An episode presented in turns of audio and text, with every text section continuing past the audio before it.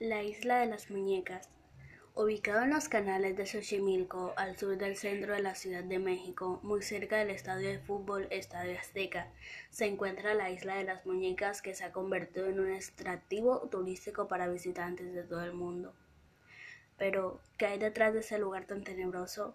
Hoy te presentamos la leyenda que a lo largo de los años los trajineros han propagado con el turismo que cada año se da cita en estos canales de nuestro hermoso México. Cuenta la leyenda que don Julián, quien era el vigilante de la isla de las muñecas, descubrió el cuerpo de una niña a la orilla del lago, por lo que desesperado hizo todo lo posible para salvarle la vida. Sin embargo, la pequeña murió por causas extrañas y desconocidas. Tras lo sucedido, el señor vigilante se sentía atormentado y aseguraba que el espíritu de la niña había poseído una de las muñecas.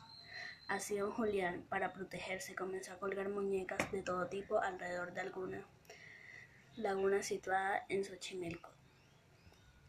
Al paso del tiempo, el hombre aseguraba que todas las muñecas estaban poseídas por espíritus infantiles.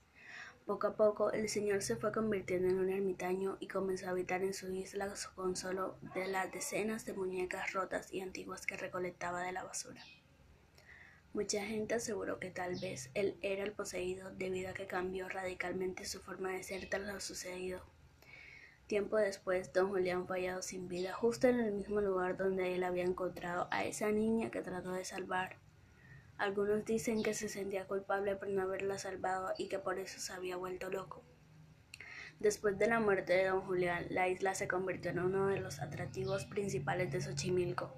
La gente la vista para observar todas las muñecas que según la leyenda fueron colgadas por el señor vigilante. Hasta hoy, la gente cuenta que las muñecas cobran vida por la noche, y siendo esta la leyenda que la mantiene con vida turística a Xochimilco. Si no conoces este lugar, date la oportunidad de visitar nuestro México y sus leyendas.